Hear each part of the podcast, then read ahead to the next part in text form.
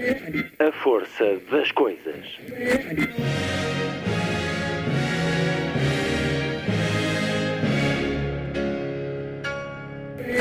Welcome to the 109th last night of the proms.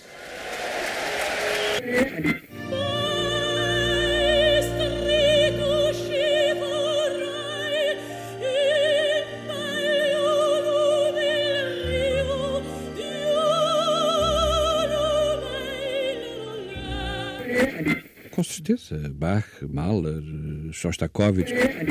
Um programa de Luís Caetano. Na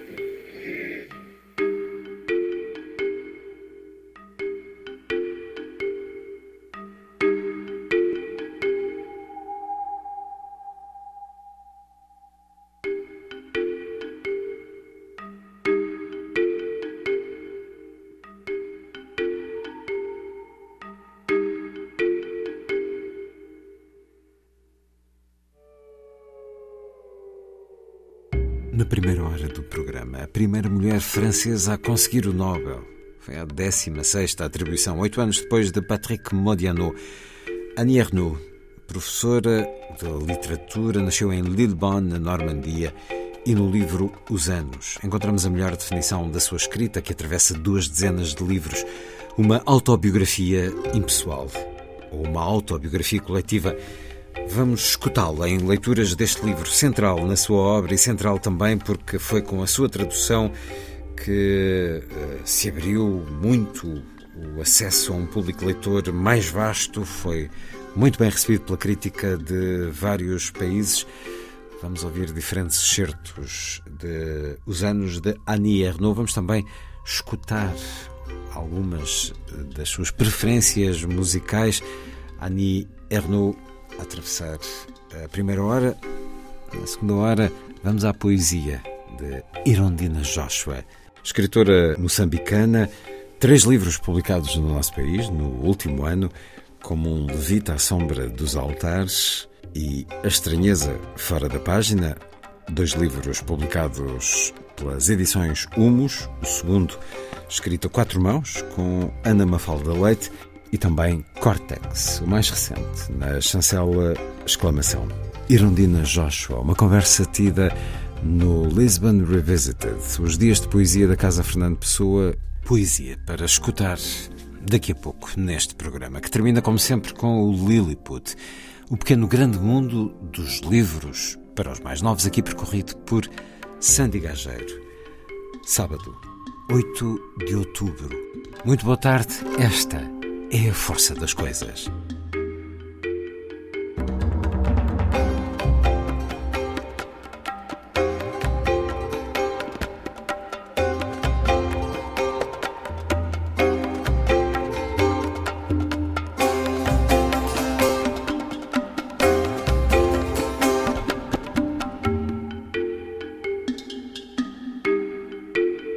Dans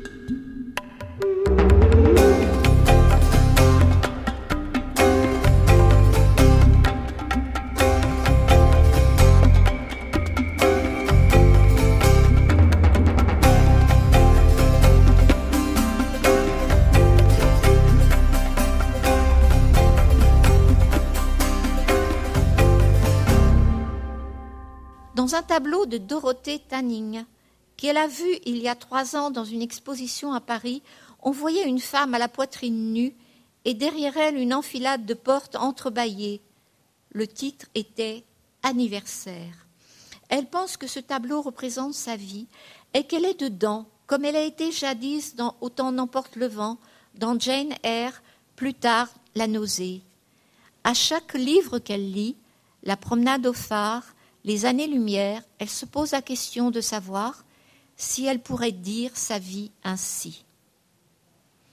Fugitivement lui viennent des images de ses parents dans la petite ville normande, sa mère ôtant sa blouse pour aller au salut le soir, son père remontant du jardin, sa bêche sur l'épaule, un monde lent qui continue d'exister, plus irréel qu'un film, loin de celui dont elle fait partie, moderne, cultivé, qui avance vers quoi? Difficile de le dire.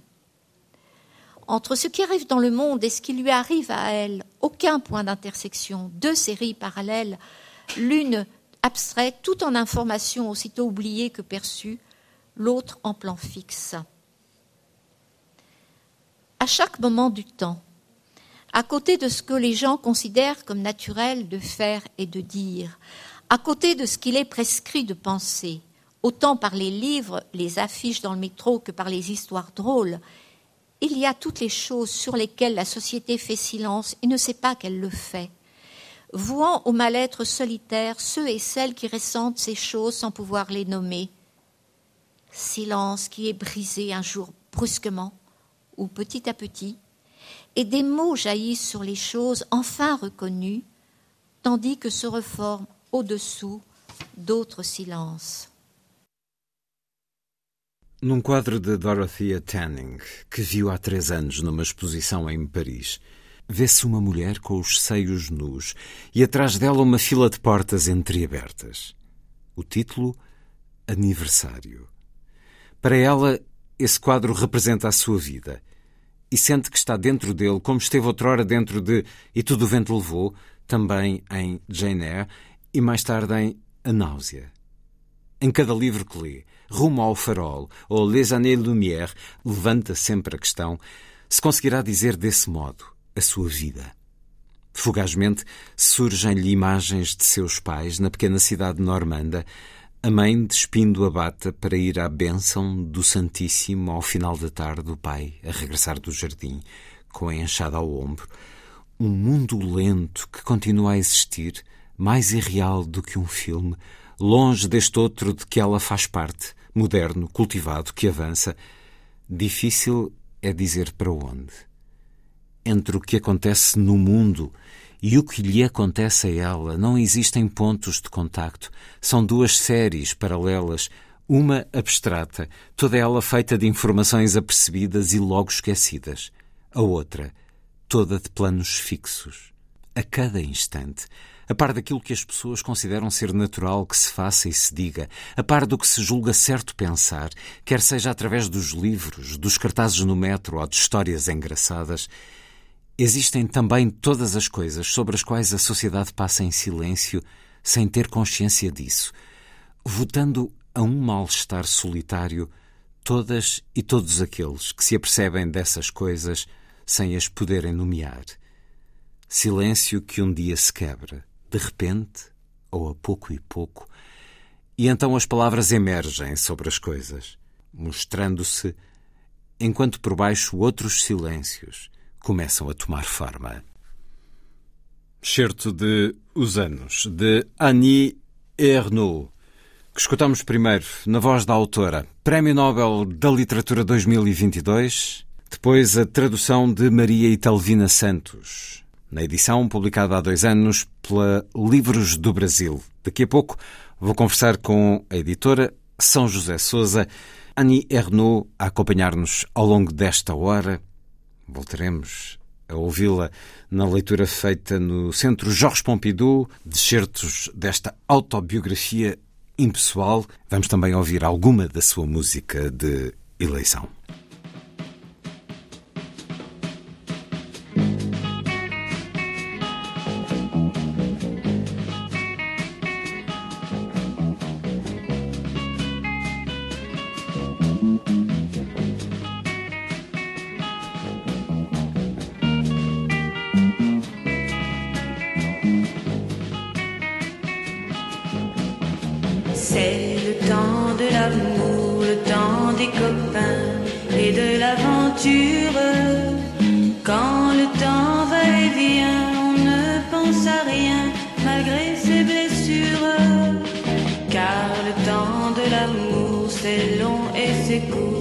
Quand le temps va et vient, on ne pense à rien malgré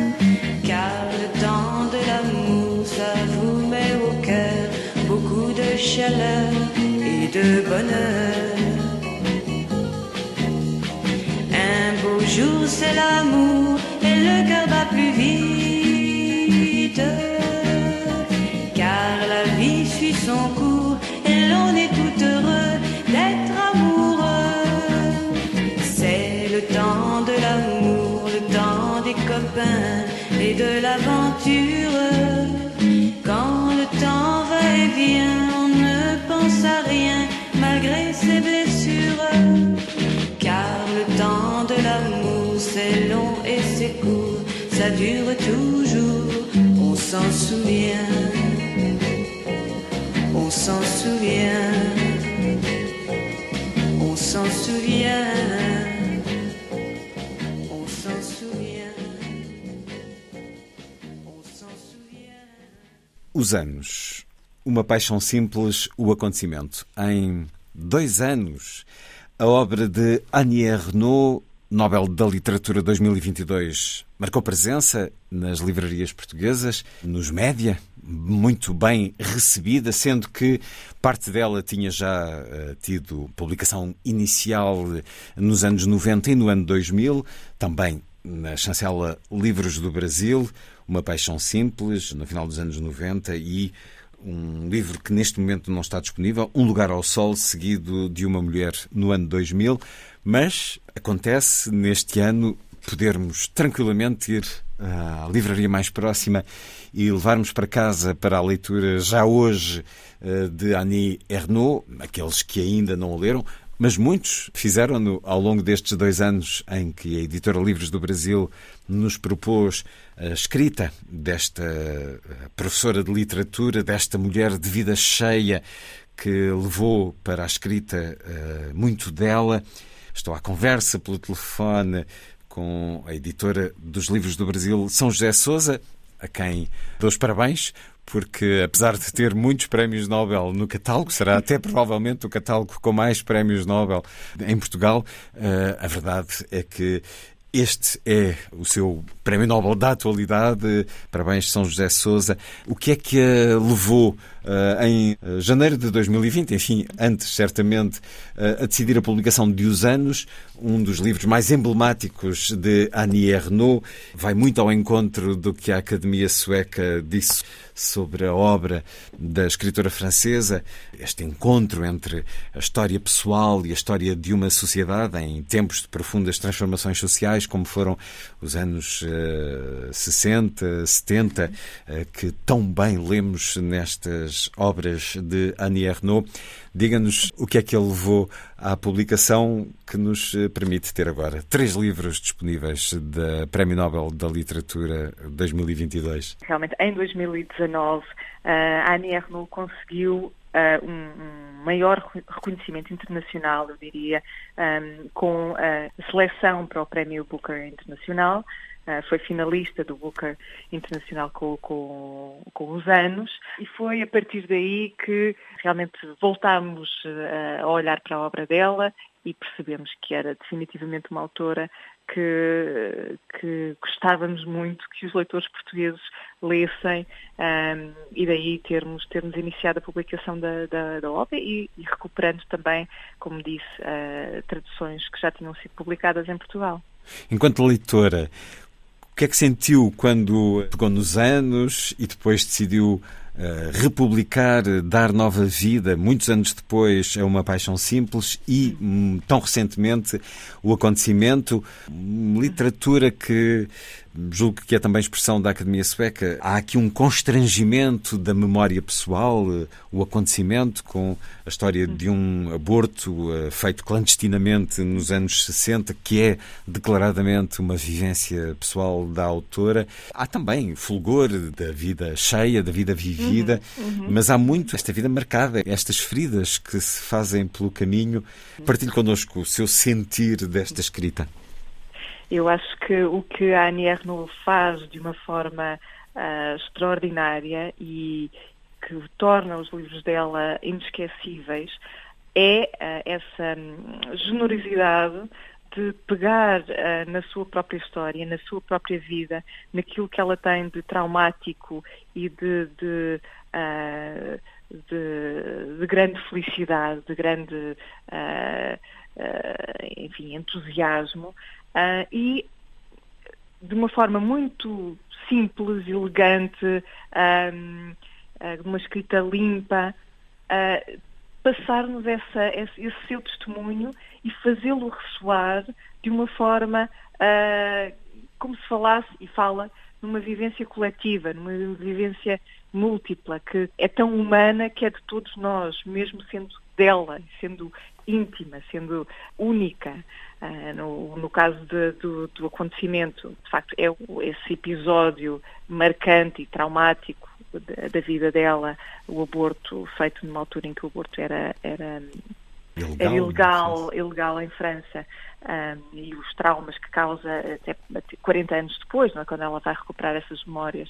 Portanto, é uma, é uma experiência muito particular, com a qual milhares de mulheres se vão identificar certamente. No caso dos anos, é, um, é a vida de uma mulher a partir de determinadas uh, peças muito específicas, não é? a partir de fotografias da, da, da, sua, da sua infância, do seu crescimento, da sua família, mas também uh, a partir de filmes que a marcaram, de músicas. Um, e a partir de, de, desses pequenos apontamentos existe uma, uma evocação de toda uma realidade que é dela e é de todos nós. Uh, e, e, eu acho que isso é que é fascinante, estarmos, estarmos a ler um livro que é tão pessoal, uh, na Paixão Simples é uma, uma história de, de, de, uma relação amorosa intensa, apenas daquelas duas pessoas, mas é impossível que não nos faça sentir qualquer coisa. E é esta capacidade que ela tem que é realmente muito marcante para qualquer pessoa que lê a Annie Ernaux, sentimento de, de, uma certa, de um certo reconhecimento em particular de gerações que partilharam com ela muita desta memória cultural, social. Annie Ernaux, que de facto com a tradução inglesa de Os Anos ganhou uma projeção mais vasta, também um, com adaptações ao cinema, como aconteceu com Uma Paixão Simples e o Acontecimento. Uh, sei que a Annie Ernaux foi convidada nos últimos anos, e nomeadamente este ano também no Festival de Cannes, para vir a Portugal, para ser jurada do Lisbon and Sintra Film Festival. Isso esteve para acontecer no ano passado, mas questões de saúde impediram-no.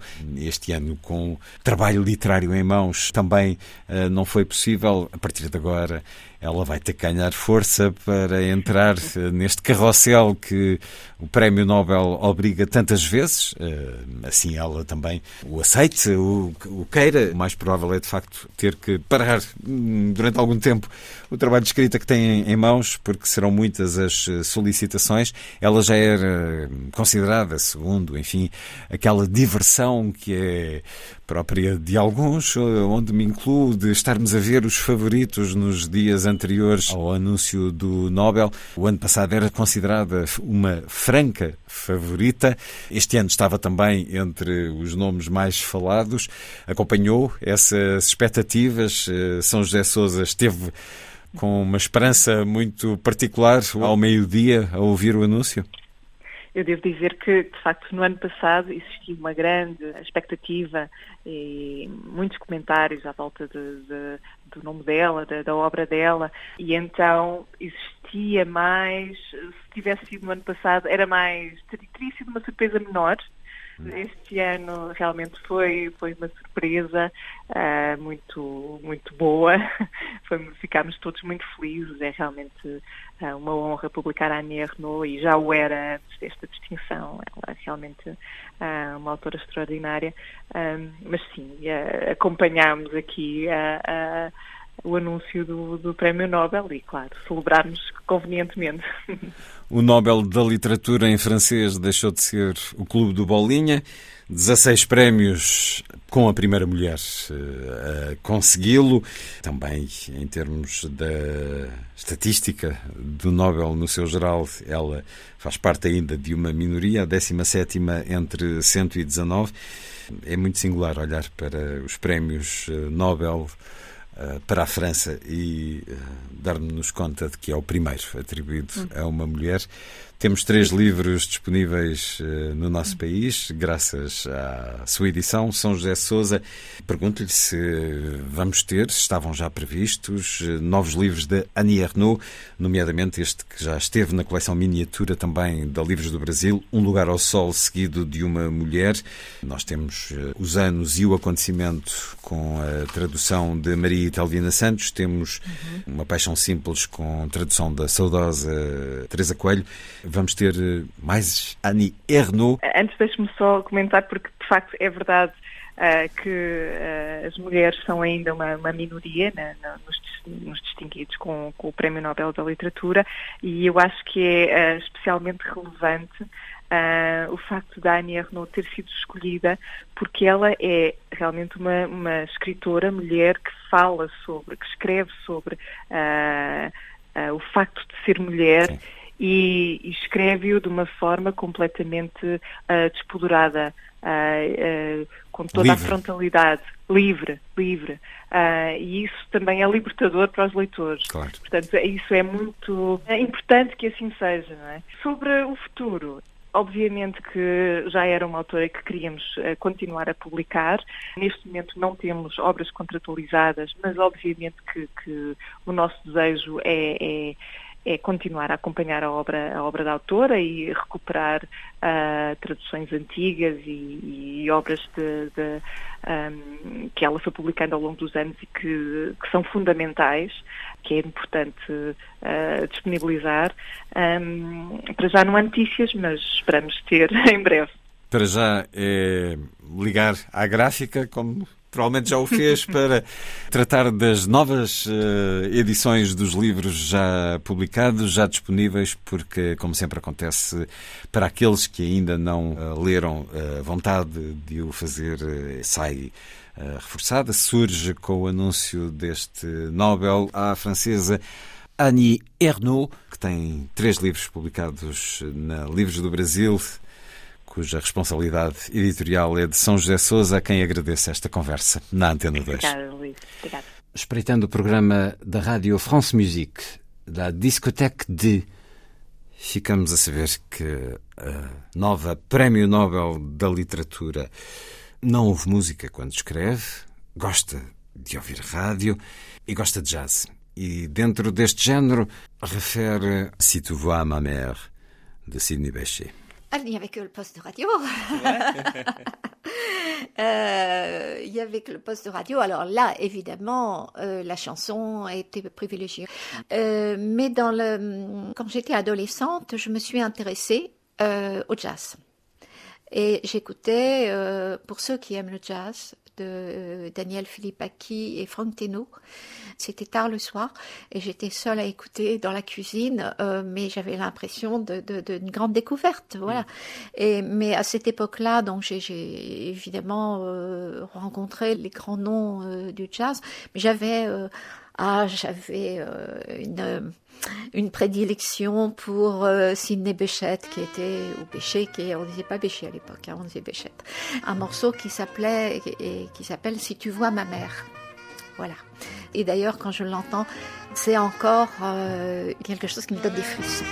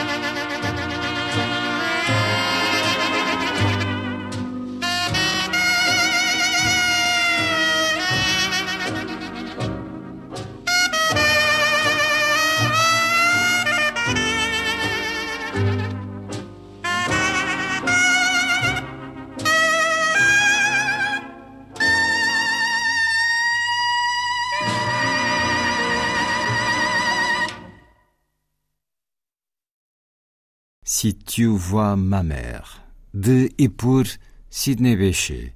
No gosto e na memória, de Annie Ernaux. Toutes les images disparaîtront.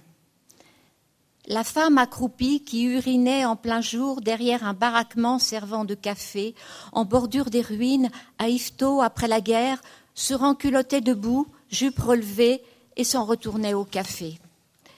Claude Piéplu, en tête d'un régiment de légionnaires, le drapeau dans une main, de l'autre tirant une chèvre dans un film des Charlots. Cette dame majestueuse atteinte d'Alzheimer, vêtue d'une blouse à fleurs comme les autres pensionnaires de la maison de retraite, mais elle, avec un châle bleu sur les épaules, arpentant sans arrêt les couloirs, hautainement comme la, la duchesse de Guermantes au bois de Boulogne, et qui faisait penser à Céleste Albaret, telle qu'elle était apparue un soir dans une émission de Bernard Pivot. La silhouette sémillante de l'acteur Philippe Lemaire, marié à Juliette Gréco. Dans une publicité à la télé, le père essayant vainement, en douce derrière son journal, de lancer en l'air une picorette et de la rattraper avec la bouche, comme sa petite fille. Comme toutes les images crépusculaires des premières années, avec les flaques lumineuses d'un dimanche d'été, celles des rêves où les parents morts ressuscitent, où l'on marche sur des routes indéfinissables, celle de Scarlett O'Hara traînant dans l'escalier le soldat yankee qu'elle vient de tuer, courant dans les rues d'Atlanta à la recherche d'un médecin pour Mélanie qui va accoucher. Les images réelles ou imaginaires, celles qui suivent jusque dans le sommeil. Elles s'évanouiront toutes d'un seul coup, comme l'ont fait les millions d'images qui étaient derrière les fronts des grands-parents morts il y a un demi-siècle, des parents morts eux aussi. Des images où l'on figurait en gamine au milieu d'autres êtres déjà disparus avant qu'on soit né, de même que dans notre mémoire sont présents nos enfants petits aux côtés de nos parents et de nos camarades d'école et l'on sera un jour dans le souvenir de nos enfants, au milieu de petits-enfants et de gens qui ne sont pas encore nés. Comme le disait le désir sexuel, la mémoire ne s'arrête jamais. Elle apparie les morts aux vivants, les êtres réels aux imaginaires, le rêve à l'histoire.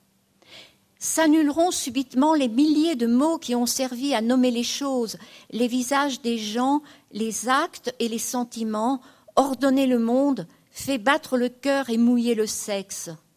Les slogans, les graffitis sur les murs des rues et des WC, les poèmes et les histoires sales, les titres, des phrases terribles qu'il aurait fallu oublier, plus tenaces que d'autres en raison même de l'effort pour les refouler. Que faisiez-vous le 11 septembre 2001 les exemples de grammaire, les citations, les insultes, les chansons, les phrases recopiées sur des carnets à l'adolescence. La gloire pour une femme et le deuil éclatant du bonheur. Mon histoire, c'est l'histoire d'un amour. Est-ce qu'on peut tirer l'hypothèse avec une fourchette? Est-ce qu'on peut mettre le schmilblick dans le biberon des enfants? Le latin, l'anglais, le russe appris en six mois pour un soviétique et il n'en restait que des das vidania, ya tebia lubliu, haracho. Les métaphores si usées qu'on s'étonnait que d'autres osent les dire. La cerise sur le gâteau. Pédaler à côté du vélo devenu pédaler dans la choucroute, puis dans la semoule, puis rien. Les expressions datées. Tout s'effacera en une seconde. Le dictionnaire accumulé du berceau au dernier lit s'éliminera ce sera le silence et aucun mot pour le dire. De la bouche ouverte, il ne sortira rien, ni je, ni moi. La langue continuera à mettre en mots le monde. Dans les conversations autour d'une table de fête, on ne saura qu'un prénom, de plus en plus sans visage, jusqu'à disparaître dans la masse anonyme d'une lointaine génération. Todas as imagens irão desaparecer. A mulher acocorada a urinar em pleno dia atrás de uma barraca onde se vendia café, ao lado das ruínas, em Yvetot, depois da guerra, voltava a vestir as cuecas, de pé, com a saia levantada, e regressava ao café. Claude Pieplu, à frente do regimento de legionários, com a bandeira numa das mãos e com a outra a segurar uma cabra, num dos filmes do Charlot. Aquela senhora com ar distinto e com Alzheimer, vestida com uma bata às flores, como os outros residentes da casa de repouso, mas ela com um chale azul sobre os ombros, percorrendo os corredores de um lado para o outro, altivamente, como a duquesa de Guermantes no Bois de Boulogne, que fazia lembrar Céleste Albarré, como esta apareceu uma noite no programa de Bernard Pivot. A silhueta fugosa do ator Philippe Lemaire, casado com Juliette Gréco, num anúncio da TV, um pai escondido discretamente atrás do seu jornal a tirar ao ar uma pastilha de chocolates picorete, tentando em vão apanhá-la com a boca, como faz a filha pequena. Todas as imagens crepusculares dos primeiros anos, com as poças luzidias de um domingo de verão, as dos sonhos, onde os pais mortos ressuscitam, onde andamos a pé por caminhos inexplicáveis. A imagem de Scarlett O'Hara a arrastar pelas escadas o soldado Yankee que ela acabara de matar. Depois, a correr pelas ruas de Atlanta à procura de um médico para Melanie, prestes a dar à luz. As imagens reais ou imaginárias, as que nos perseguem até no sono, as imagens de um certo momento inundadas por uma luz que só a elas pertence. Vão desaparecer todas, de uma só vez, como aconteceu com milhares de imagens situadas atrás dos rostos dos avós mortos há meio século, dos pais, também eles já mortos. Imagens onde figurávamos em miúdo ao lado de outros seres já desaparecidos antes de termos nascido, tal como na nossa memória estão presentes os nossos filhos em criança, ao lado dos nossos pais e dos nossos colegas de escola. E nós estaremos um dia na recordação dos nossos filhos no meio dos netos e de pessoas que ainda não nasceram. Como o desejo sexual, a memória nunca acaba. Ela acasala os mortos com os vivos, os seres reais com os imaginários, o sonho com a história. Subitamente desaparecerão milhares de palavras que serviram para nomear as coisas, os rostos das pessoas, as ações e os sentimentos para pôr ordem no mundo, para fazer bater o coração e umedecer o sexo os slogans, os grafites nas paredes das ruas e dos WC, os poemas e as histórias sórdidas, os títulos, as frases terríveis que tinha sido preciso esquecer, mais tenazes do que outras, apesar do esforço para as repelirmos. Que andavas a fazer no 11 de setembro de 2001? Os exemplos tirados da gramática, as citações, os insultos, as canções, as frases copiadas em cadernos durante a adolescência – a glória para uma mulher é o brilho lutuoso da felicidade. A minha história é a história de um amor. Será que se pode terliputar com um garfo? Será que se pode pôr o schmellik no biberão das crianças? O latim, o inglês, o russo, aprendido em seis meses com um soviético e de que só restou da svidania tebia lioblio haracho. O que é o casamento? Uma gaita de um compromisso. As metáforas tão usadas que nos espantávamos por outros as dizerem. A cereja no topo do bolo. Andar ao lado da bicicleta transformou-se em dar ao pedal para nada ou dar o litro, depois em trabalhar para aquecer, depois deu em nada. Expressões datadas, sem uso. As palavras dos homens de que não gostávamos, gozar, masturbar-se, as que aprendemos durante as aulas, que nos davam a sensação de vencermos a complexidade do mundo. Passado o exame, tinham entrado por um ouvido e já saíam pelo outro. As frases repetidas irritantes dos avós, dos pais, depois da morte deles, ficaram mais vivas do que os seus rostos. Não te interessa, não é da tua conta as marcas de produtos antigos que tinham durado pouco e cuja lembrança encantava mais do que a de uma marca conhecida, o shampoo Dulsol, o chocolate Cardon, o café Nadi, como uma recordação íntima, impossível de partilhar. Tudo se apagará num segundo. O dicionário acumulado desde o berço até ao leito de morte irá desaparecer. Depois o silêncio e nenhuma palavra para o dizer. Da boca aberta nada sairá, nem eu nem mim a língua continuará a pôr o mundo em palavras. Nas conversas à volta de uma mesa, em dia de festa, seremos apenas um nome, cada vez mais sem rosto, até desaparecermos na multidão anónima de uma geração distante. Certos de Os Anos, de Annie Ernaux, que escutamos primeiro na leitura da autora, Nobel da Literatura 2022, depois na tradução de Maria Telvina Santos, os anos de Annie Ernaux, a edição Livros do Brasil. Voltamos a La Discothèque de Annie Ernaux, programa da France Musique, para ouvir sobre o gosto da sonoridade do vinil para Annie Ernaux, amante da música clássica, da música sacra em particular, cujo gosto nasceu do encontro com alguém, alguém que amou. Houve muito as Paixões de Bach, segundo São João, segundo São Mateus, gosta também de Requiems, nomeadamente de Fauré. Les vinyles, pour moi, ont son qui est euh, tellement inimitable pour moi. Et, et tout de même, c'est par le vinyle que, que s'est faite mon initiation à la musique. Si vous prenez par exemple parmi les choses que j'aime euh, énormément, qui ont compté beaucoup dans ma vie, comme La Passion selon Saint Jean, La Passion selon Saint Matthieu, euh, les des Requiem, je préfère la, la, version vinyle. Il faut, il faut savoir que j'ai découvert la musique classique euh, un petit peu euh, en classe, euh, mais surtout euh, au cours de mes années d'étudiante. Et j'ai voilà, j'ai rencontré quelqu'un que j'aimais et qui a été mon initiateur, notamment à la musique sacrée. Il y a eu quelque chose de plus pour moi de, de découvrir euh, euh, cette musique-là.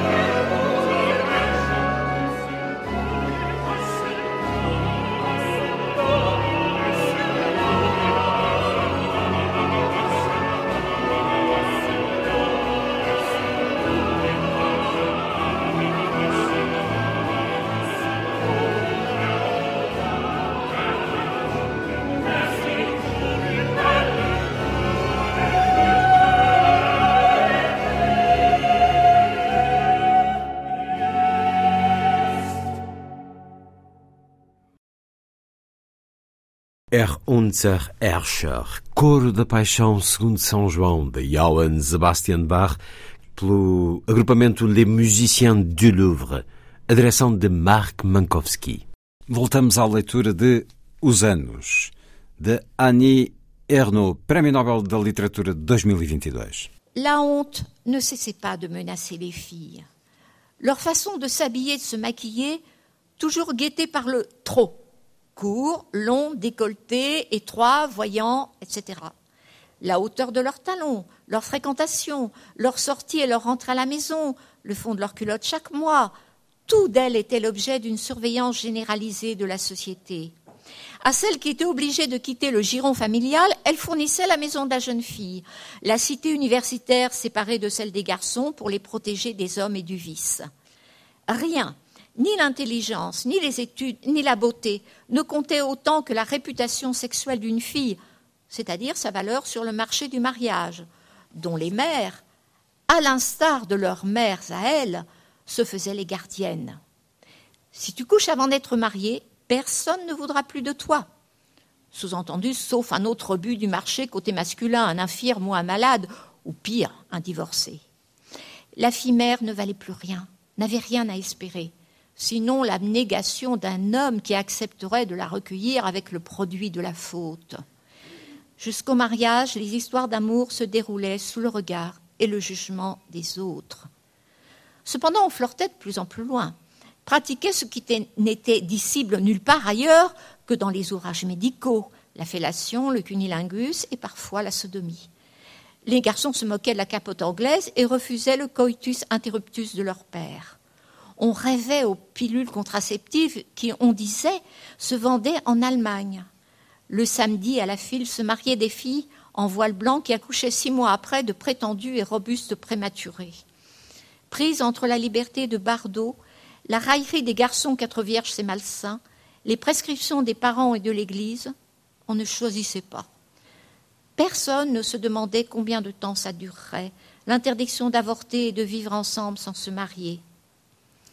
Les signes de changement collectif ne sont pas perceptibles dans la particularité des vies, sauf peut-être dans le dégoût et la fatigue qui font penser secrètement Rien ne changera donc jamais à des milliers d'individus en même temps. A vergonha não cessava de ameaçar as raparigas. O modo como se vestiam, como se maquilhavam, era sempre vigiado pelo excesso. Muito curto, muito comprido, muito decotado, muito apertado, muito provocante, etc.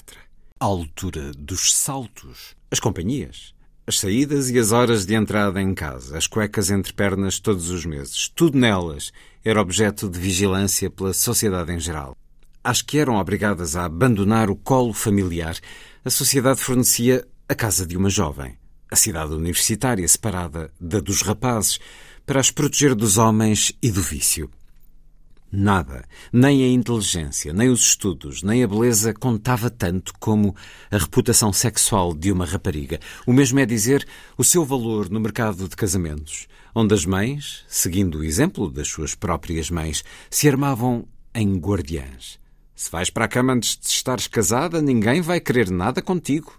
Entenda-se, a não ser um outro refúgio do mercado do lado masculino, um inválido ou um doente, ou, pior ainda, um divorciado. A mãe solteira não valia mesmo nada, não podia esperar nada, a não ser a abnegação de um homem que aceitasse recolhê-la como produto da sua falta. Até ao casamento, as histórias de amor desenrolavam-se sob o olhar e o julgamento dos outros. Entretanto, namoriscava-se cada vez mais longe. Praticava-se aquilo que não podia ser dito em lugar nenhum a não ser nos livros de medicina a felácio, o coníngulus e, por vezes, a sodomia. Os rapazes riam-se daquilo a que chamavam a camisa de Vênus e recusavam o coitus interruptus utilizado pelos seus pais. Sonhava-se com a pílula contraceptiva que, diziam, se vendia na Alemanha. Ao sábado, em fila, casavam as raparigas de véu branco que davam à luz, seis meses mais tarde, uns rapagões considerados prematuros. Presas entre a liberdade de Bardot o gozo dos rapazes a dizer que ser virgem era doentio, as recomendações dos pais e da igreja. Não tínhamos escolha. Ninguém se interrogava sobre quanto tempo ainda duraria a proibição do aborto e de se viver juntos sem casamento. Os sinais de mudanças coletivas não são perceptíveis nas vidas particulares, a não ser talvez no desgosto e no cansaço que fazem com que milhares de pessoas, ao mesmo tempo, pensem intimamente. Está visto que nada irá mudar nunca.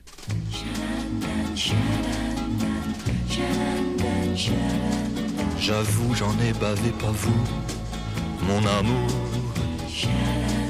Avant d'avoir eu vent de vous, mon amour.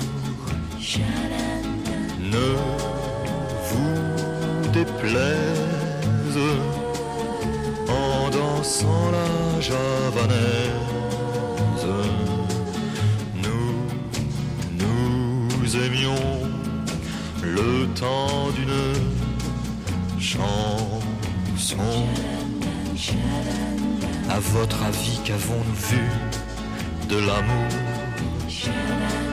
De vous à moi, vous m'avez eu, mon amour.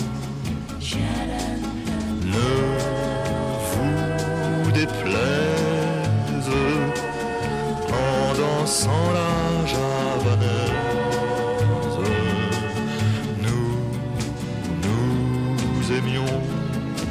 le temps d'une chanson.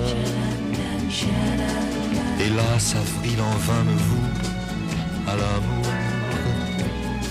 J'avais envie de voir en vous cet amour. Ne vous déplaise en dansant la javanaise.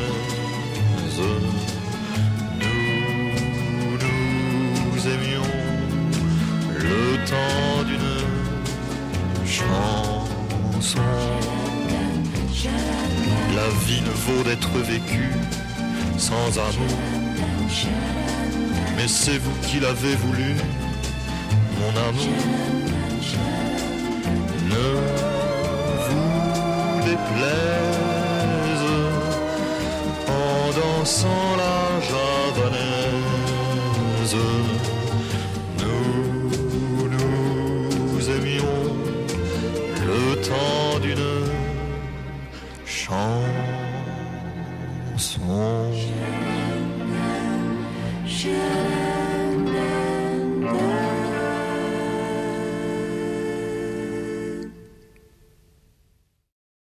C'est maintenant qu'elle doit mettre en forme par l'écriture son absence future, entreprendre ce livre encore à l'état d'ébauche et de milliers de notes qui doublent son existence depuis plus de vingt ans, devant couvrir du même coup une durée de plus en plus large.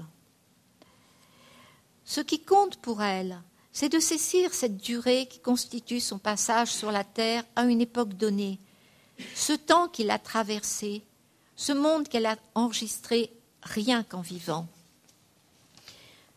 Ce ne sera pas un travail de remémoration, tel qu'on l'entend généralement, visant à la mise en récit d'une vie, à une explication de soi. Elle ne regardera en elle-même que pour y retrouver le monde, la mémoire et l'imaginaire des jours passés du monde, saisir le changement des idées, des croyances et de la sensibilité, la transformation des personnes et du sujet qu'elle a connu et qui ne sont rien peut-être auprès de ceux qu'auront connu sa petite fille et tous les vivants en 2070. Traquer des sensations déjà là, encore sans nom, comme celle qu'il a fait écrire.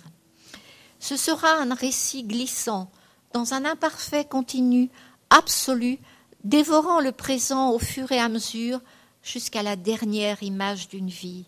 Une coulée suspendue cependant à intervalles réguliers par des photos et des séquences de films qui saisiront les formes corporelles et les positions sociales successives de son être.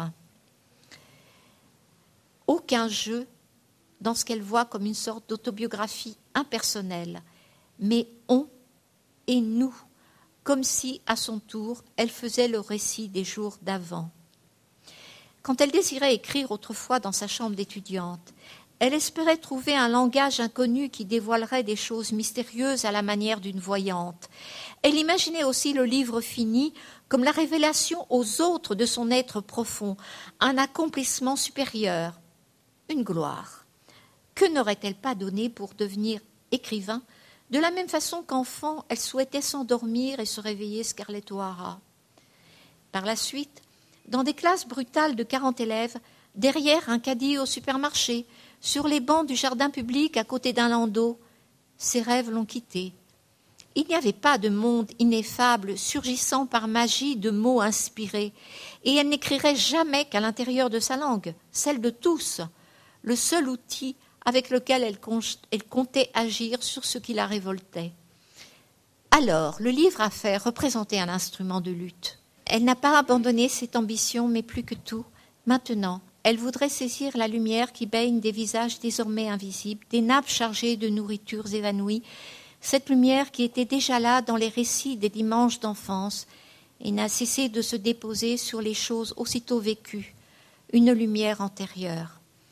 Sauver le petit bal de Bazoches sur Rhône avec les autotamponneuses, la chambre d'hôtel rue Beauvoisine à Rouen, non loin de la librairie Le Pouzet où Kayat avait tourné une scène de Mourir d'aimer, le manège du parc thermal de Saint-Honoré-les-Bains, le film Des gens sans importance, l'affiche à demi déchirée 3615 Ula au bas de la côte de Fleury-sur-Andelle, une maison au fond d'un jardin 35 avenue Edmond Rostand à Villiers-le-Bel, le regard de la chatte noire et blanche au moment de s'endormir sous la piqûre. L'homme en pyjama et chaussons tous les après-midi dans le hall de la maison de retraite à Pontoise l'éblouissant soleil sur les murs de San Michele depuis l'ombre des Fondamenta Nuove. Sauver quelque chose du temps où l'on ne sera plus jamais. É agora que deve dar forma, através da escrita, à sua ausência futura. Tomar em mãos este livro, ainda em esboço e em milhares de notas, e que durante mais de vinte anos tem vivido a par consigo, como uma dobra da sua existência devendo simultaneamente amplificar a duração que ele percorre, distendendo-a por mais e mais tempo. O importante para ela é a possibilidade de captar a duração que constitui a sua passagem pela Terra numa determinada época. Esse tempo que a atravessou, esse mundo que ela registou apenas por viver. Não será um trabalho de rememoração, como este é geralmente entendido, com o objetivo de narrar uma vida, de fazer uma representação de alguém. Neste caso, ela só olhará para si própria para aí reencontrar o mundo, a memória e o imaginário dos dias que passaram por esse mundo, captar a mudança das ideias, das crenças e da sensibilidade, as transformações das pessoas e do que ela viu e conheceu e que provavelmente não serão nada semelhantes ao que será visto pela sua neta e por todos aqueles que viverem em 2070. Descobrir sensações que já existem, embora ainda sem nome, como essa que a faz escrever. Será uma narrativa que irá deslizando num imperfeito contínuo, absoluto, devorando o presente progressivamente até à última imagem de uma vida. Uma corrente que, no entanto, por vezes se suspende ritmada por intervalos regulados por fotografias e sequências de filmes que irão captar as formas corporais e as posições sociais contínuas do seu ser. Nenhum eu na enunciação do que ela vê como uma espécie de autobiografia impessoal. Mas antes, alguém e nós, como se fosse agora a sua vez de contar os dias de um tempo anterior comum. Antigamente, quando desejava escrever, no seu quarto de estudante, esperava descobrir uma linguagem desconhecida que desvendaria coisas misteriosas, como se fosse uma visionária. Imaginava também o seu livro acabado, uma revelação para os outros do seu ser mais profundo, uma realização superior, uma espécie de glória o que ela não teria dado em troca para se tornar escritora, da mesma maneira que em criança sonhava que adormecia e acordava transformada em Scarlett O'Hara. Mais tarde, à frente de turmas desumanas de 40 alunos, atrás de um carro de supermercado ou sentada em bancos de jardim com um carrinho de bebê ao lado, esses sonhos desapareceram. Não havia nenhum mundo inefável a surgir como por magia de palavras inspiradas e ela nunca escreveria a não ser a partir da sua língua, a de todos, o único instrumento com o qual podia contar para agir sobre aquilo que lhe causava revolta. Portanto, o livro a fazer era um instrumento de luta. Nunca abandonou esta ambição. Mas agora, acima de tudo, gostaria de captar a luz que inunda rostos doravante invisíveis, toalhas de mesa cheias de comida desaparecida. Essa luz que já lá estava, dentro das narrativas dos domingos da infância, e nunca mais deixou de descer sobre as coisas no momento em que são vividas. Uma luz de outrora. Salvar. A festa popular em Bazoches-sur-Rhône, com os carrinhos de choque. O quarto de hotel, na rua Beauvoisine, em Rouen, não muito longe da livraria L'Épousé, onde Caiade filmou uma cena de Morrer de Amor. O carrossel no Parque das Termas de Saint-Honoré-les-Bains. Uma casa, ao fundo de um jardim, na Avenue Edmond Rostand, número 35, em Villiers-le-Bel, o olhar da gata preta e branca, no momento de tomar a injeção e adormecer. O homem em pijama e chinelos no vestíbulo da casa de repouso em Pontoise, que chorava todas as tardes a pedir aos visitantes que telefonassem para o filho, mostrando um bocado de papel sujo onde estava escrito um número. O sol fulgurante a iluminar os muros da ilha de San Michele, visto a partir da sombra na Fondamenta Nuove. Salvar qualquer coisa do tempo onde não voltaremos a estar. Sauver quelque chose du temps où l'on ne sera plus jamais.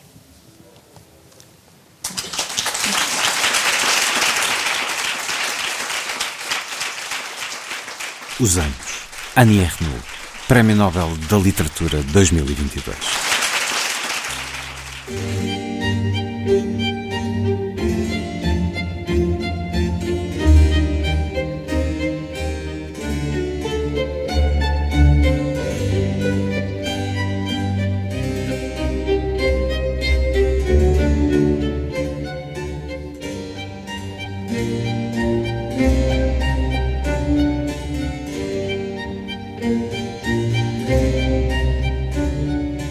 A força das coisas.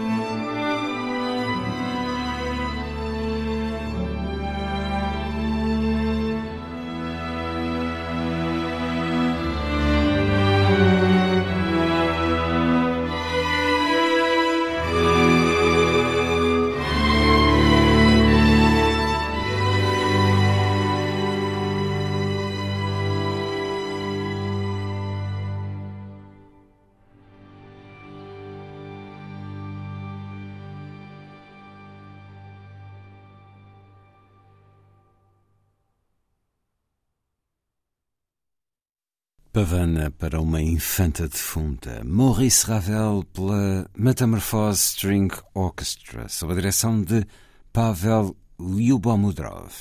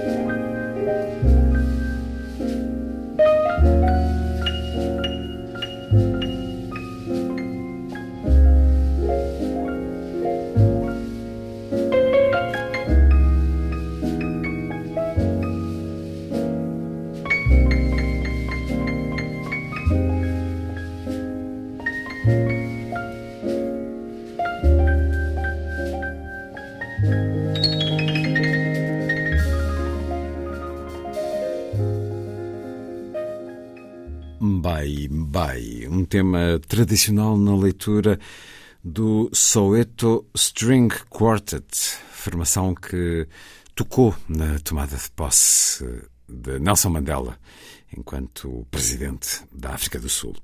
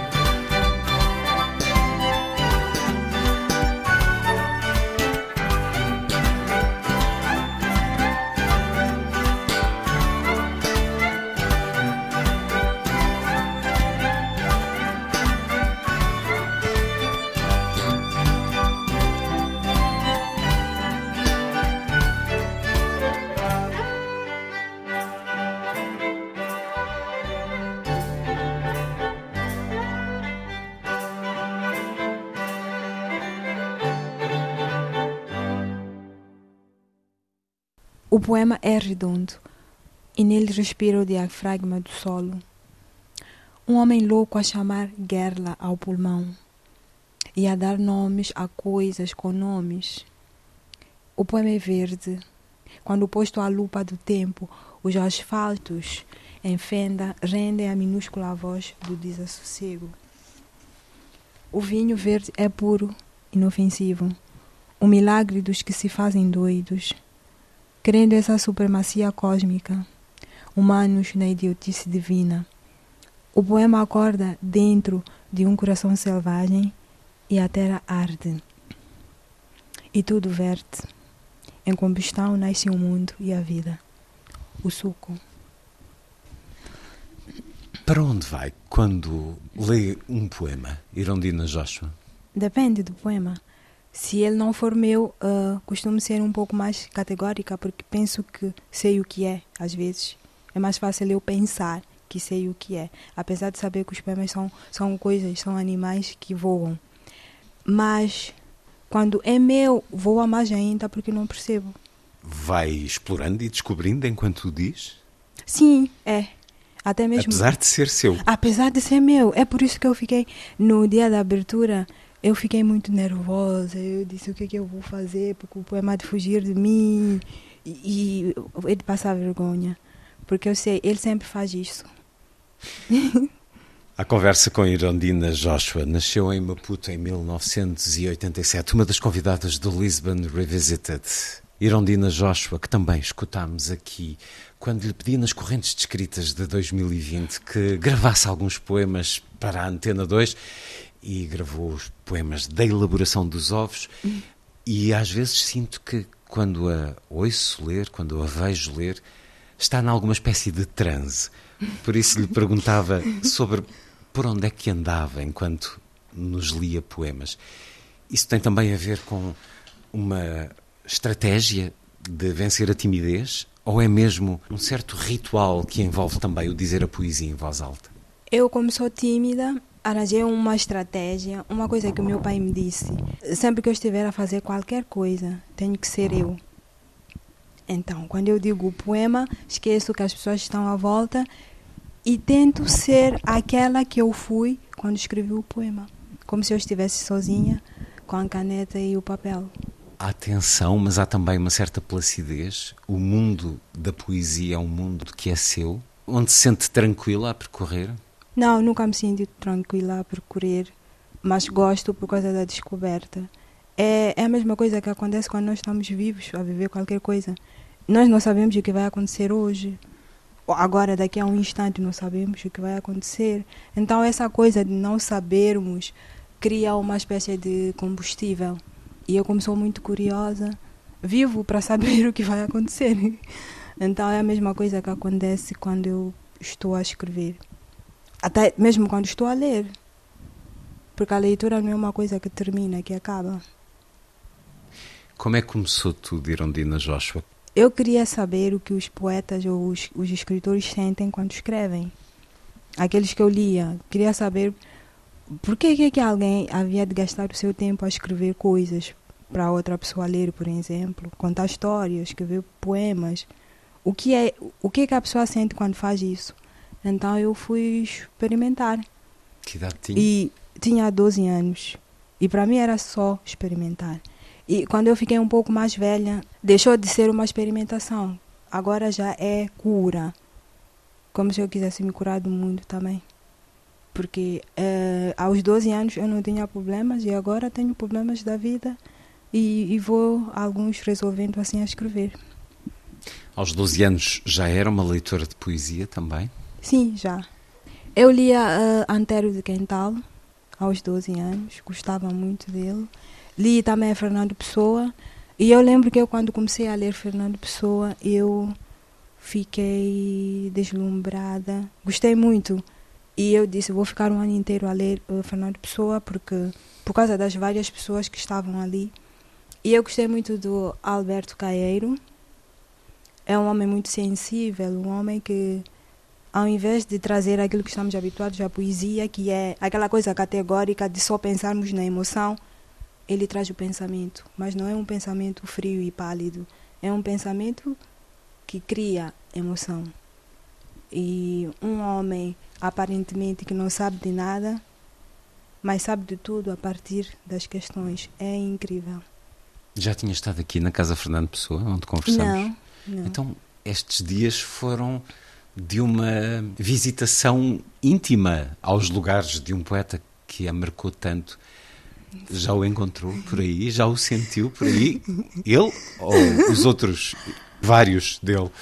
Não, porque eu gostava de conhecer a, a famosa cama. Ainda não vi.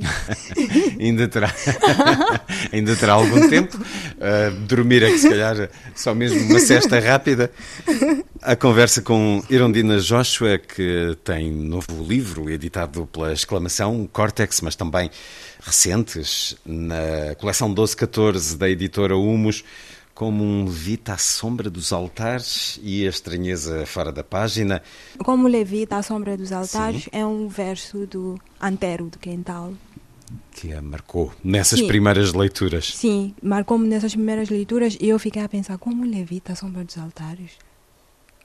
O, o que, que será? O que é que isto pode me remeter? E naquela altura da, que eu escrevi na pandemia, que estávamos todos trancados, eu vi como o levita à sombra dos altares. Um levita estaria a pensar o quê numa altura destas, com isto de não poder sair de casa e com tantas mortes no mundo?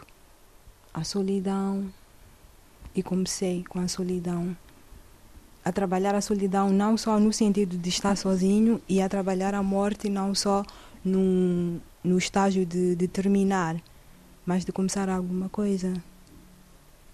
Nós, quando gravámos esses poemas na Pova de Varzim, foi no início da pandemia, foi em fevereiro Sim. de 2020, Sim. nesse momento inicial. Voltou para Moçambique após essas correntes descritas. Foram dois anos em que a poesia lhe surgiu muitas vezes, Irondina Jorge. Fiz um texto muito comprido que não termina, ainda não terminei o texto, mas eu não sei se ele, ele tem dignidade para aparecer, mas há um texto muito comprido que eu, que eu fiz. Este como um levita à sombra dos altares, nove textos cheios de poesia, mas textos narrativos, de alguma maneira, histórias contadas. Sim. Eu vou ler aqui o primeiro, mas vou-lhe pedir para, quando os nomes forem desconhecidos para mim, que os diga corretamente. Por exemplo, logo, os shops e o clarão do corpo. Uhum. Vachopi. Nós estamos aqui a falar. Moçambique tem várias. Sim, tem muitas línguas. Que línguas nos vão visitar neste texto? O, os shoppings e o clarão do corpo fiz mesmo em homenagem aos shoppings porque eu sou eu sou uma shop eu sou uma shop mas eu não vivi é uma ah, etnia uh, portanto é uma etnia mas eu não vivi uh, diria como é diria isto não vivi profundamente a a cultura e as tradições. Sim, sim, não vivi profundamente as culturas e as tradições, mas o meu pai e os meus tios sempre tentam manter isso com, vivo. vivo com os meus irmãos e nos meus primos. E o meu pai sempre conta histórias e, e também tem as histórias de, dos historiadores que falam da etnia. E eu achei interessante levar essas imagens todas que eu tenho para escrever um texto assim. Essa preservação da história e da identidade passa também pelas línguas. Sim. No, na sua casa falava-se que línguas? Xangana, porque a minha mãe é machangana. E o meu pai é shop, então tem essa, essa mistura. E no meu bairro, nos lugares onde eu sempre estive, nos meus dois bairros, sempre falamos xangana, porque a maior parte das pessoas também fala. Hum. Então eu falo Mas xangana português muito também? bem. Português também, sim. Primeiro falamos português e depois uh, tem essa mistura de português e do xangana. Então o shopping aparece também de uma forma escondida, porque não é muita gente ali a falar, mas eu sempre achei muito, muito bonito. E eu sempre achei que fosse muito necessário que eu conhecesse mais línguas da, do meu país. Eu falo Xangana, entendo muito bem shopping, não como Xangana, mas entendo. E Ronga e outras línguas um pouco mais para o sul, por causa da semelhança. São muito semelhantes. E algumas línguas do norte também consigo perceber. E as línguas dos nossos vizinhos, os sul-africanos por causa o Xangana tem uma coisa parecida ali, anda naquela região toda na África do Sul. Quando eu vou para lá, às vezes até escuso-me de falar inglês, vou logo. É muito, mas muito similar. Como se eles fossem moçambicanos também e falamos. E acho isso uma coisa muito bonita. É uma belíssima cartografia feita de línguas, mas uh, receia que daqui a algumas décadas o inglês seja dominante? Para ser sincera, eu gostava de duas coisas.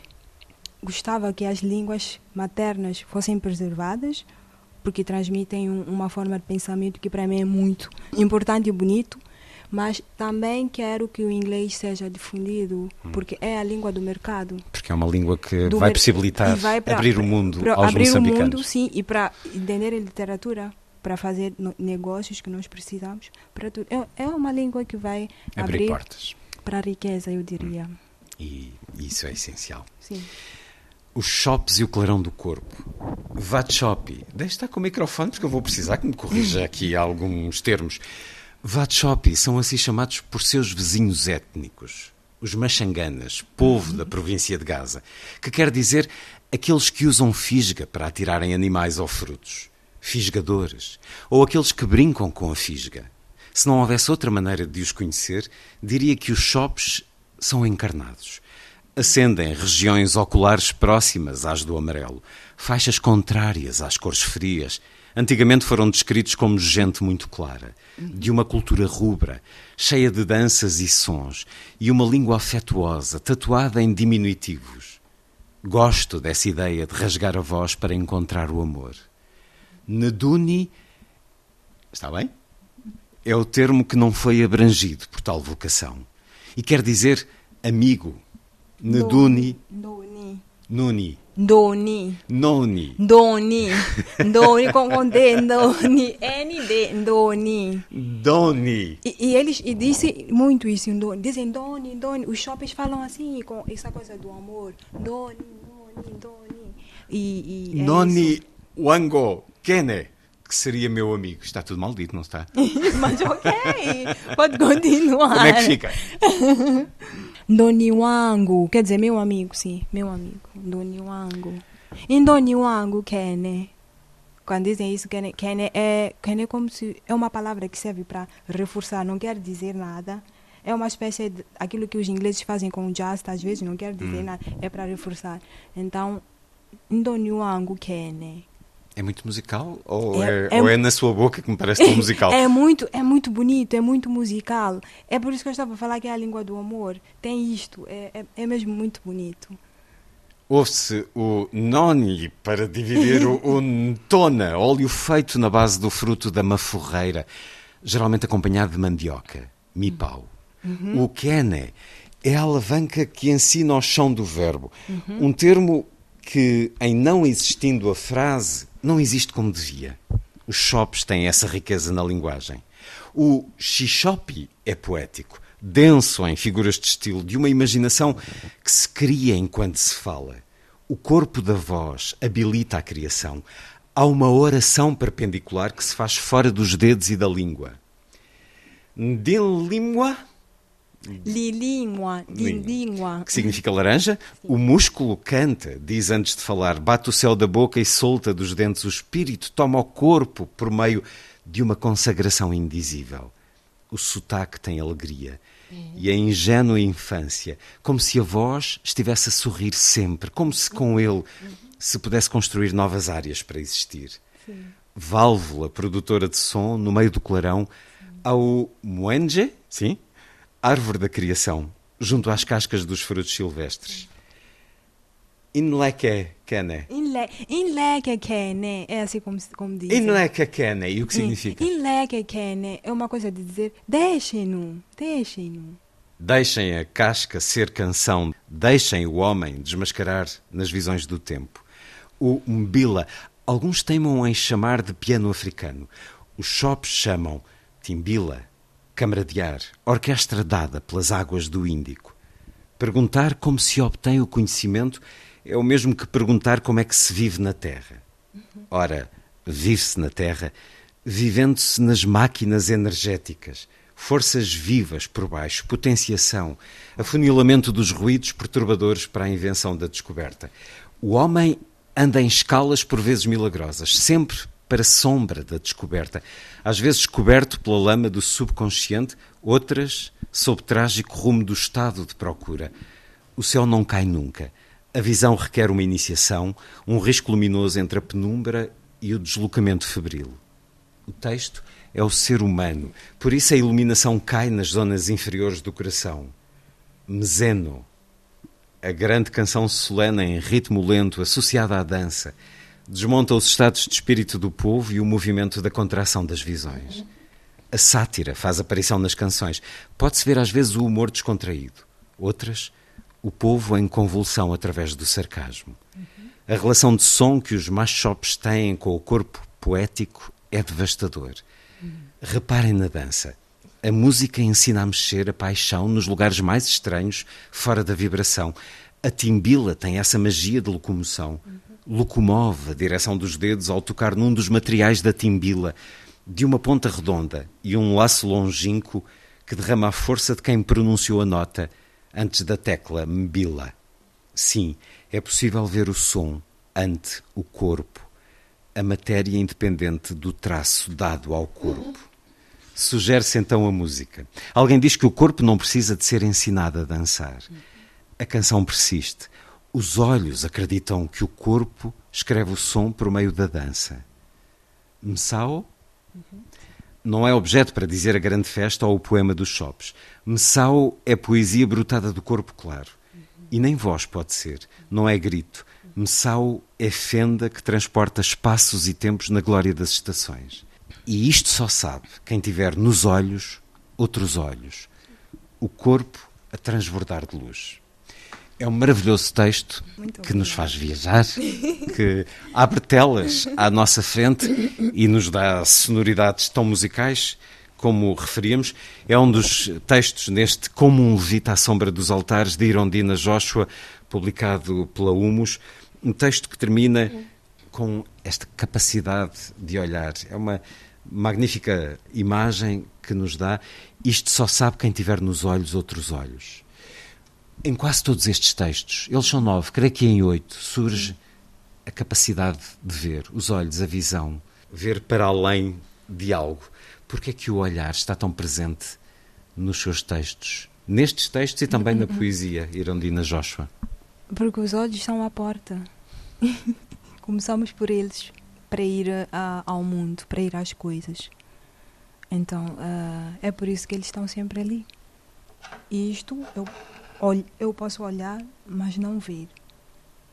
Com este objeto, eu posso escrever um poema ou contar uma história, mas para fazer isso eu, eu tenho que ter a capacidade de ver. Ver. É Sim. uma palavra passe. Este objeto em que está a mexer diz password Fernando Pessoa. Uh, não sei se estamos a divulgar um segredo.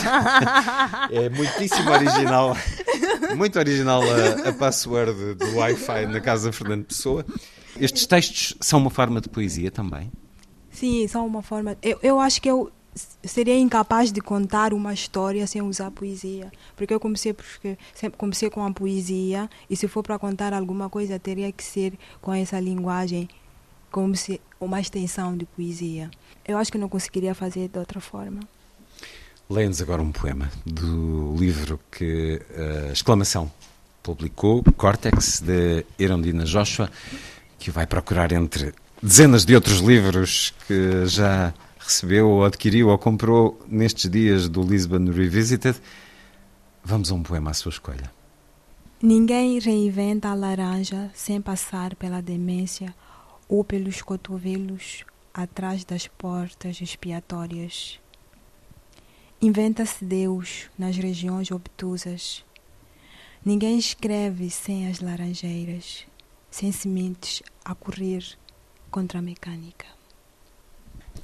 Escutava agora sobre esse fascínio juvenil, creio, pela astrologia, uh, ponto de encontro também com este senhor que dá password à casa onde nos encontramos. Sim. O que é que em si há de crença no metafísico, no para além daquilo que somos, existência, vida, morte? E eu, quando comecei a, a pesquisar eh, astrologia eh, helênica e depois astrologia védica, eu fiquei muito fascinada e comecei a ter habilidades que, se calhar, para outras pessoas seria muito bom capacidade de fazer mapas e ler Hum. coisas e algumas até acontecerem a partir daquelas leituras. Hum, Mas eu acho que tem que ter limites porque não é tudo que é nosso que é para nós e não é tudo que é nosso. Não, me, não pertence a mim saber essas coisas. Agora eu sei que não me pertence. Ainda hoje crê que há escalas, eh, conjugações, rimas que não dependem de nós, mas que nos estão reservadas, que no fundo Sim, é um pouco estão- isso, a astrologia. É, é- é isso, acredito que sim. Eu acho que há coisas que estão na natureza e não são para nós irmos lá mexer. Hum. Eu gosto da metafísica e eu posso trabalhar com ela, trabalhar com essa coisa de, de procurar, mas não preciso mexer em tudo. Não preciso mexer na astrologia para saber o que vai acontecer amanhã, o que não vai, o que vai acontecer na minha vida, na vida dos outros, ou na vida social do mundo, do meu. Não preciso. Eu acho que essa parte não é minha. Eu tenho que fazer aquilo que é meu, procurar aquilo que é meu. Essas coisas do destino não são, acho eu, não são para o homem. Mas acredita que o destino, o seu destino é a Irondina que o faz. Sim, sou eu que o faço, por isso que não quero mais saber da astrologia. Se eu amanhã acordar tarde, vou perder as coisas que eu tenho que fazer. Se eu deixar de trabalhar, vou morrer à fome. Irondina Joshua, pego agora aqui na antologia da poesia moçambicana que Nelson de Saúde organizou há 20 anos. Ele que hum, refere a grande força, a poética moçambicana, os nomes, nomes como os de Noémia Souza, José Craveirinha, Rui Nofli, Glória de Santana, Reinaldo Ferreira, Sebastião Alba, Gravato Dias, Marcelino dos Santos, Jorge Rebelo, Leite Vasconcelos, Jorge Viegas, Luís Carlos Patraquim, Mia Couto, Armando Artur ou Eduardo White. Nomes que se afirmaram indiscutivelmente na nossa poesia, escreve Nelson de Saúde, e depois diz que o lirismo intimista é dominante na atual poesia moçambicana. Falamos de um texto escrito há 20 anos. Muitos dos textos dos jovens revelados com a independência estão marcados também pela virulência da guerra. A guerra no imaginário moçambicano é uma dura realidade. Esta poesia está igualmente ferida pelas contradições de um cotidiano moçambicano complexo. O contexto de uma nação em formação, de um país que experiencia um cotidiano tremendo, de uma época e de uma história onde a condição humana experimenta os seus limites, não está alheia a esta poesia que estas páginas revelam. Esta é uma poesia que testemunha a história de um país, de uma nação e de um povo. Foi há 20 anos, ainda não tinha começado a aventurar-se a Irondina Joshua quando Nelson de Saúde escreveu isto, nesta antologia de poesia moçambicana, Nunca Mais é Sábado, é o título, foi editada pelo Don Quixote.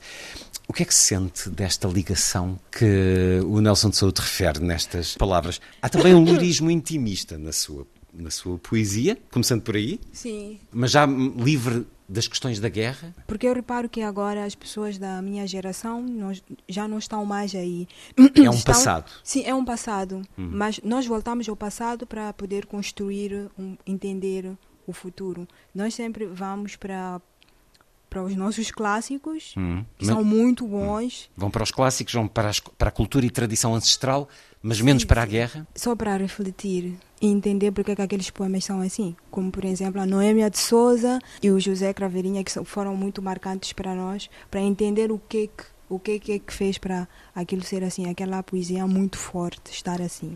E eu acho que é também um pouco complicado ser muito lírico sem ler eh, aquilo que nós chamamos de poemas de combate, que são esses poemas da guerra. Mia Couto, E- que é aqui referido, foi importante para si, presumo, porque convidou-a para publicar Im- na importante, Fundação eh, Couto, conhecendo, presumo que tenha sido também alguém muito, digamos que, eh, amável, eh, Sim, eu diria, eh, generoso, porque... Muito, muito. Eu diria que ele é o quê? Padrinho. Hum. Sim, é isso, padrinho. Sem o saber, calculei.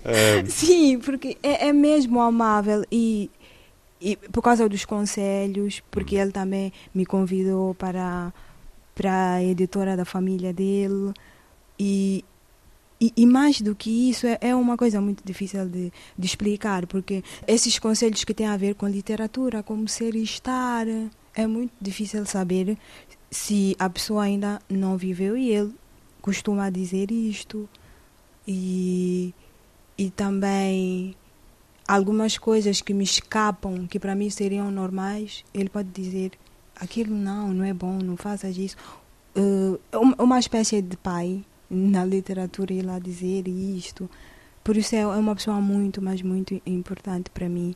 O Mia, outros autores do meu país fazem-me hum, ficar com medo quando eu ando, quando eu ando nos festivais a falar coisas ou quando eu mostro os meus livros, porque eles são tão fortes que eu até às vezes penso não, eu não, não devo envergonhar porque no meu país há coisas muito boas. Sim, sinto-me muito desafiada, mas é muito bom. Em Moçambique, lê-se poesia, os jovens em particular leem poesia. Eu acho que lê-se mais poesia do que qualquer outra coisa em termos de literatura. Ah, sim? É mesmo o Sim. é o género eleito Sim. pelas gerações mais novas? É, é, é muito. Apesar de que estamos a andar mais pelo caminho do lirismo, mas sempre começamos a partir do Craveirinha, do, do poeta Amor, da nossa Noêmia de Souza e, e depois vamos assim. Quando vai E- às escolas, sente uma juventude eh, com fome de poesia e com sensibilidade para ela? Sim, sim, sim. As crianças e, e os adolescentes adoram poesia e ficam muito curiosas para querer saber mais dos escritores moçambicanos e não só. A partir das questões que fazem, repara-se muito bem. E também porque há concursos, ah, nas escolas que eu fui há muitos concursos.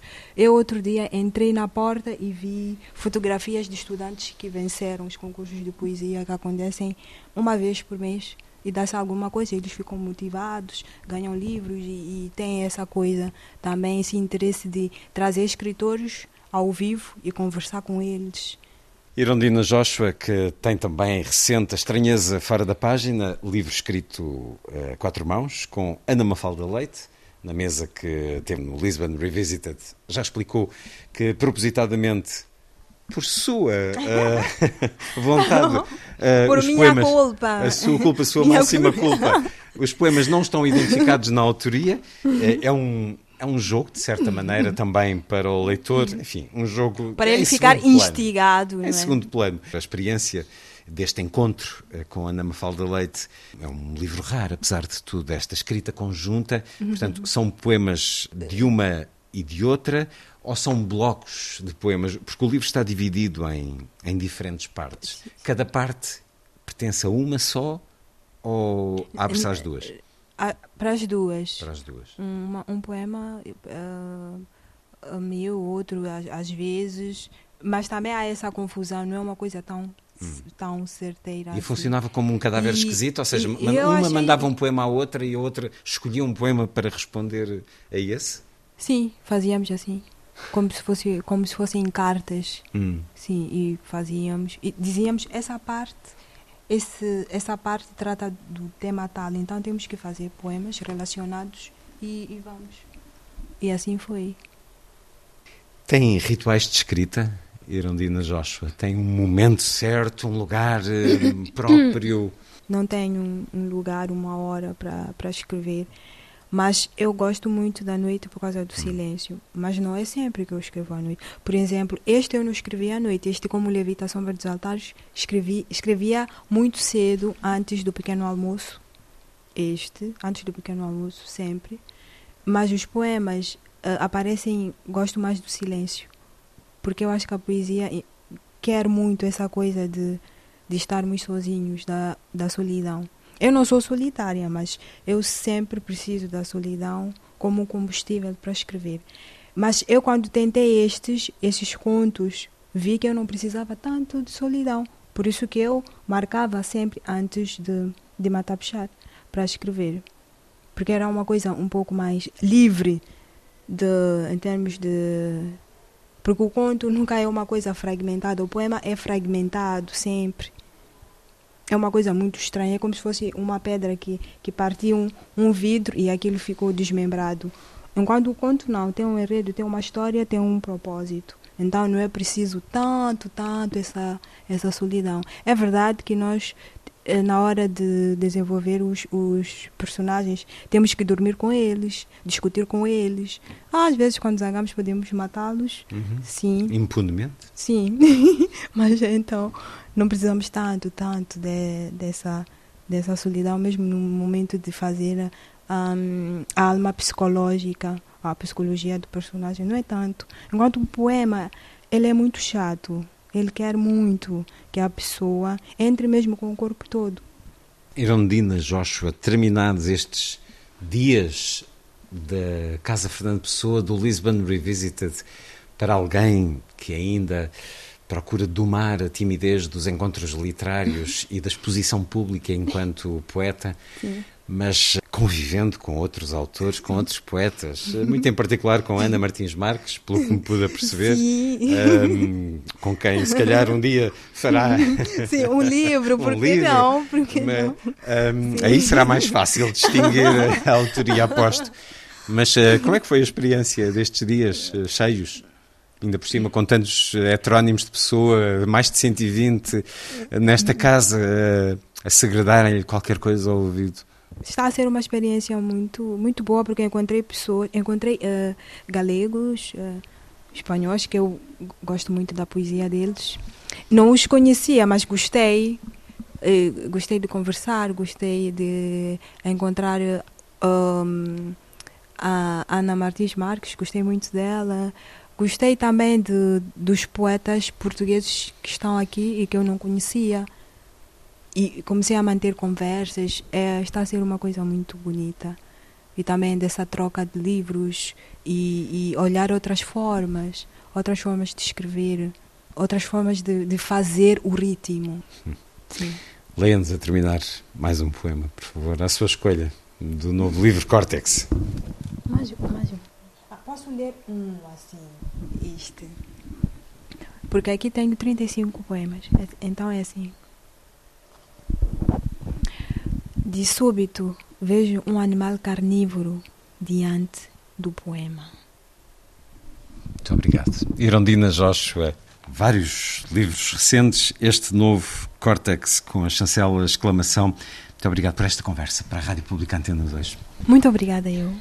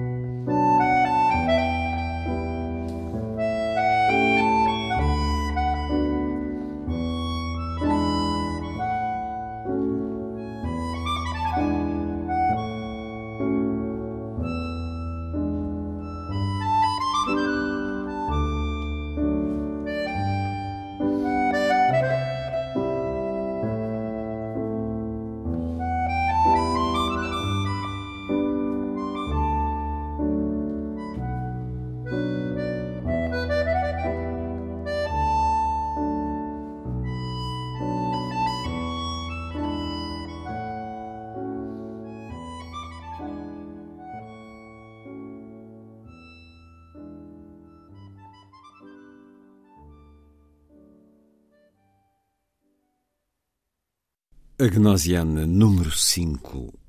Eric Satie num arranjo para acordeão e piano, nas interpretações de Pietro Roffi e Alessandro Stella.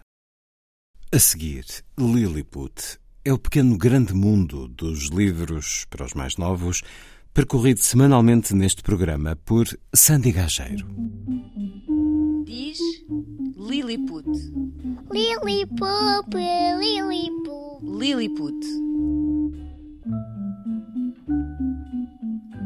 Ainda não tínhamos tido a oportunidade de referir aqui em Lilliput a morte do ilustrador britânico Raymond Briggs em setembro. O Boneco de Neve, livre, ilustrado a lápis de cor e sem texto, publicado em 1978, vendeu mais de 5 milhões de exemplares no mundo. Tem como herói um menino que constrói um boneco de neve que ganha vida. Foi adaptado a filme de animação em 1982 e apresentado com uma introdução do cantor David Bowie. As suas imagens e músicas estão desde sempre associadas ao Natal. This attic's full of memories for me. We spent all our summers by the seaside, and in winter at home by the fire. Sempre muito pragmático, numa entrevista à Escola de Artes de Londres, explicou que quando estudou artes vivia preocupado com a forma como poderia ganhar a vida. Oh, well, I was always dead worried at art school that how am I going to earn a living? I didn't start work until I was 23. And you thought, for God's sake. E num tom irónico, aconselha a não seguir o que os professores dizem. Don't take any notice of what the teachers say. Não acredita em finais felizes, declarou Raymond Briggs um dia ao jornal Daily Telegraph. As crianças têm de enfrentar a morte mais cedo ou mais tarde, por isso não adianta nada evitá-la. Os livros mais populares de Briggs são inspirados na sua vida e na sua infância em Inglaterra, nas décadas de 1930 e 1940 em Wimbledon. Neles percebe-se uma atmosfera delicada, onde as personagens vestem pijamas listrados, roupões e chinelos e bebem muitas chávenas de chá ao pé da lareira, nas casas de tijolo vermelho. Disso é exemplo o livro Ethel and Ernest, sobre os seus pais, também adaptado ao cinema. Put the kettle on, shall I? Nice cup of tea. Morreu aos 88 anos. Em comunicado, a família escreveu: Sabemos que os livros de Raymond chegaram a milhões de pessoas em todo o mundo e que ficarão tristes ao saber desta notícia.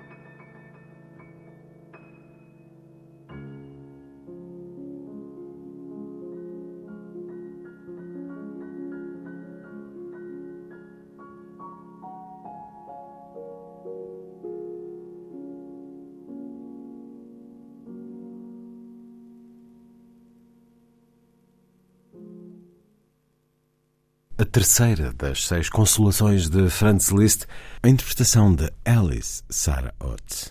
Foi a força das coisas. Assim, obrigado por estar com a rádio. Bom dia, bom fim de semana.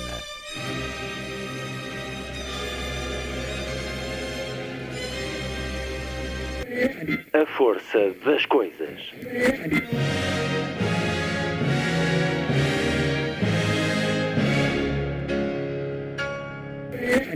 Welcome to the 109th last night of the proms.